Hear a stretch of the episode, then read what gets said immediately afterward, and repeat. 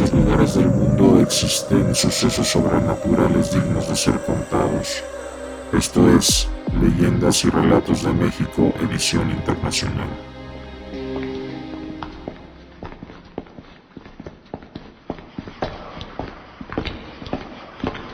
¿Qué tal amigos? Sean bienvenidos una vez más a este su podcast Leyendas y Relatos de México, edición internacional.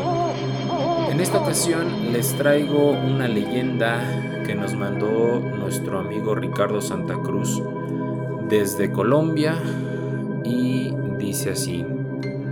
Esta leyenda ocurrió en la ciudad de Ciénaga, en el departamento de Magdalena, al norte de Colombia, y ha causado mucho miedo y terror entre sus habitantes.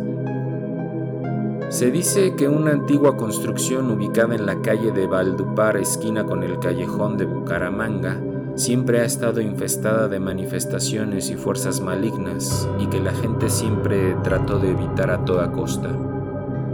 En el año de 1908 llegó un hombre muy rico llamado Manuel Varela, quien pronto comenzó a invertir en la región, creando sembradíos de plátano, construyó haciendas e incluso una línea ferroviaria, además de comprar grandes extensiones de tierra.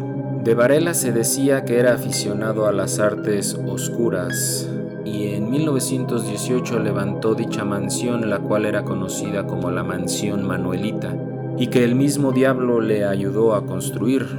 Con el paso del tiempo se decía que muchos trabajadores de las plantaciones, así como los niños, desaparecían misteriosamente y que casi todo siempre era en los alrededores de dicha mansión.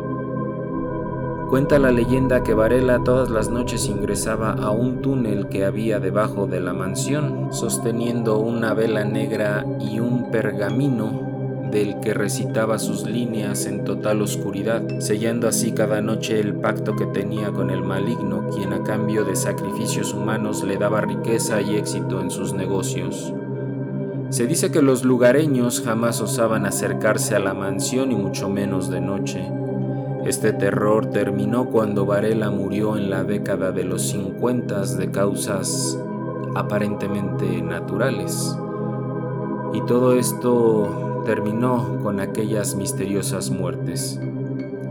La mansión entró en el abandono y decadencia con el paso del tiempo, pero los habitantes de Ciénaga siguen sin estar tranquilos, ya que por las noches se escuchan gritos de terror y de mucho sufrimiento al interior de dicha mansión. Algunos más dicen que se pueden ver decenas de ojos rojos al interior así como al mismo diablo deambular por la casa, a veces en forma de perro negro y otras transformado en un enano oscuro que sonríe al que lo ve de manera burlona y diabólica.